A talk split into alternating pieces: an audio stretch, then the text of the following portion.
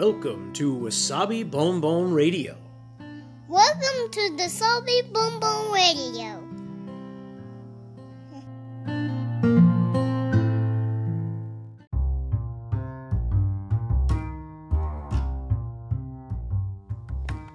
皆さんいかがお過ごしでしょうか？ニューヨークシティ郊外のワーキングマザー、ロッキンワサビです。今日もつれづれ話にごゆるりとお付き合いください。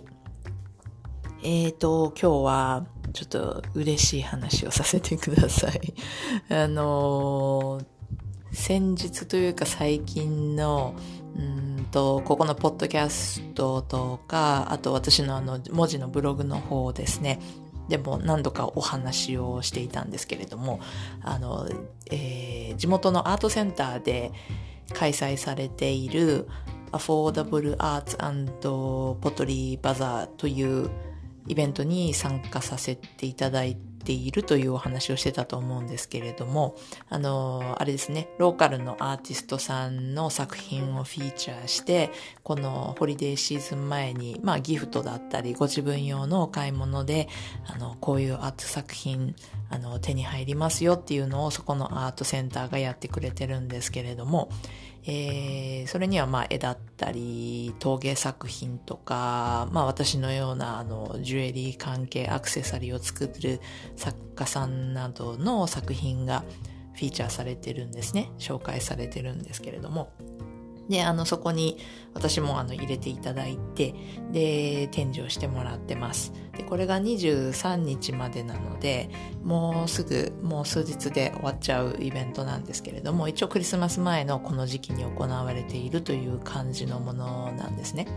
で、まあ、あの、私も一回見に行って、あ、こんな感じで展示してもらってるんだっていうので、あとその他に、あの、皆さんの作品なんかも見て、えっ、と、す素敵な、いろんな素敵な作品の中に入れてもらって嬉しいななんて思いながら、あの過ごしてて。で、まあ、この会期が終われば、すぐまた撤収なので、えっ、と、作品のピックアップに行くのが、来年入ってからかなとかになるんですけれども、まあ、あの、まあ、間もなくだななんてふと思ってたんですね。それで、えっと、えーその作品はあの会場とかあとはそのアートセンターの、えーウェブサイトの方でオンライン販売もされているんで、えーご興味あるというかあのこれ欲しいなと思った方がいればあのそこからすぐに買っていただくっていうことも可能なんですけれどもまああのまあそうねあの こんなあの田舎町で、まあ、作品をポンと置いてるからって、まあ、簡単にそうそう売れるもんとかでもないというか、まあ、そこのセールスに関してはあの全然あの期待してなかったというか、まあ、なんですけれども。で、まあ、実際あの今何が売れててとか何が売れてないとか、まあ、そこまでちょっと詳しいことはまだ分かんないんですけれども作品がえー、と会期が終わって作品をピックアップしに行った時に、まあ、何かこう連絡というかお知らせというか詳細が分かるのかなぐらいの感じで思っていて、えー、と私もそう、ん、売れてる売れてないはあんまり気にしてないんですけれど、えー、とというのがこの間週末前の金曜日仕事から帰ってきてで夫と息子が駅まで迎えに来てくれてでそこからまた、まあ、いつも通り家に帰ろうと車に乗って走っていた時に、えーうちの夫がですねそういえばあのあの友達のさっていう友達の〇〇さんから連絡があったんだけどみたいなことを言い始めて、まあ、何かと思ったらあのたまたまそのアートセンターのウェブサイトの、えーイベントを見てくれてたみたいででそこに私のまあ作品がいくらか載せてあるんですけれども、えーそれを見てなんかこう興味を持ってくれたみたいなんですよね。まずはその作品で。でその作品っていうのが、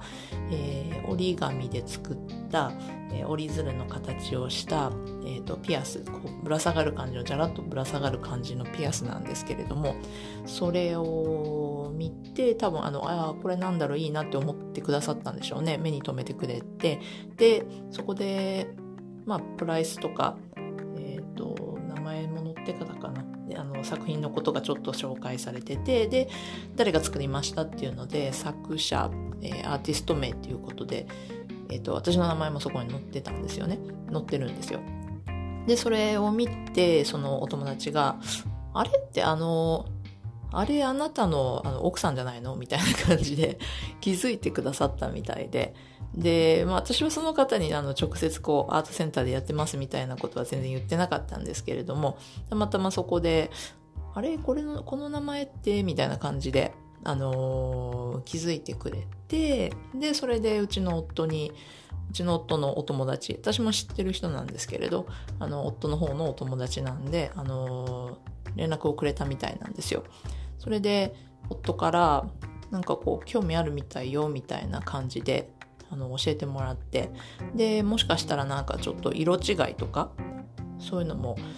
あの、気になってるというか、できるのかな、みたいな感じで、で、もしそれだったら、あの、直接作るのにオーダーしてもいいのかな、みたいなことを言ってた、とかって 聞いたもんなんで、ああ、それは嬉しいなと思い、で、まあ家に帰ってすぐ、その日の夜のうちに、うんと、私の方からコンタクトさせてもらって、で、まあするとすぐ返事をもらったので、えっと、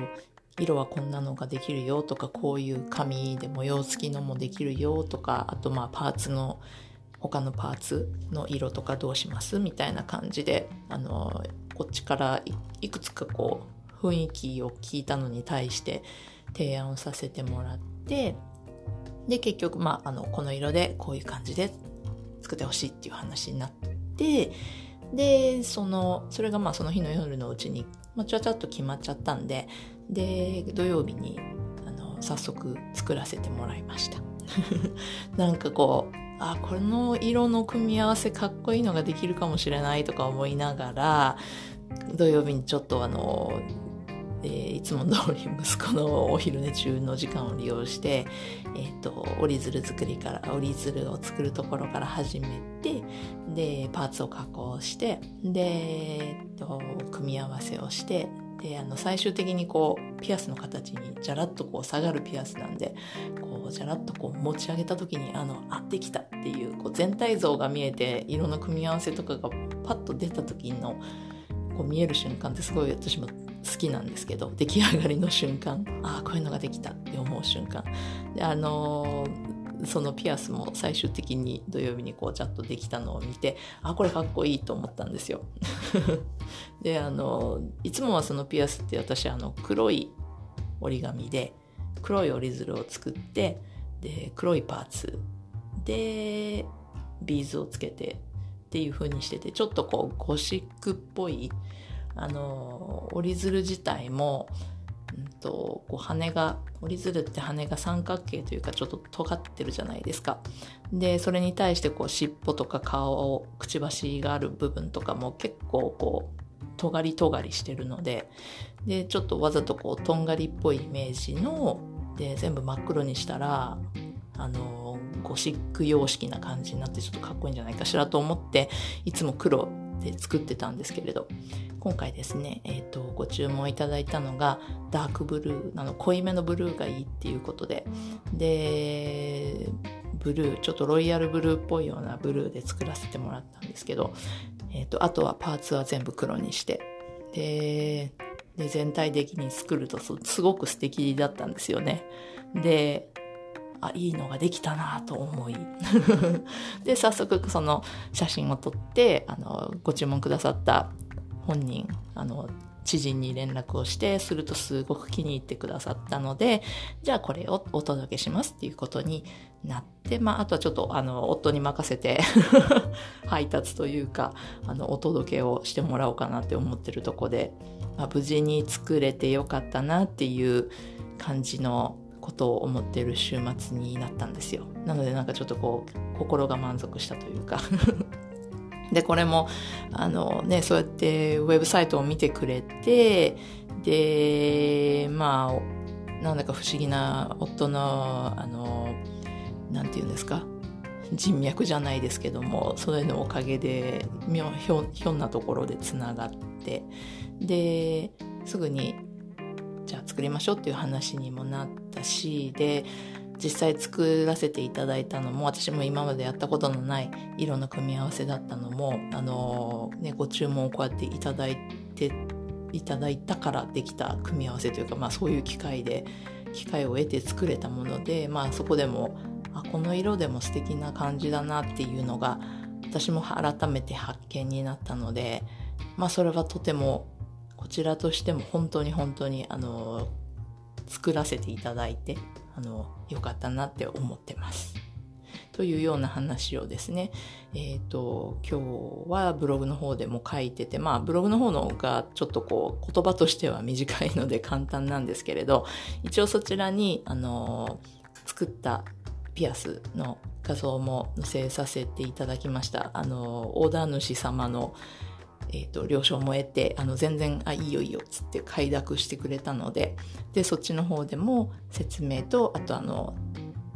私が撮ったその作ったものの写真も載せているのであのご興味あればぜひ覗いてみてください。リンク貼っときます。えっ、ー、とたちまちわさびという文字のブログやってますので見てみてください。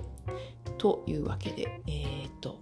日本はもう月曜日ですね。こちらはもう、あもうというか今日曜日の夕方なんですけど、まあいい気持ちで週末も終えられそうなので、また来週というか週明けから頑張ろうかなとも思ってます。はい。ということで、では皆さん良い一日をお過ごしください。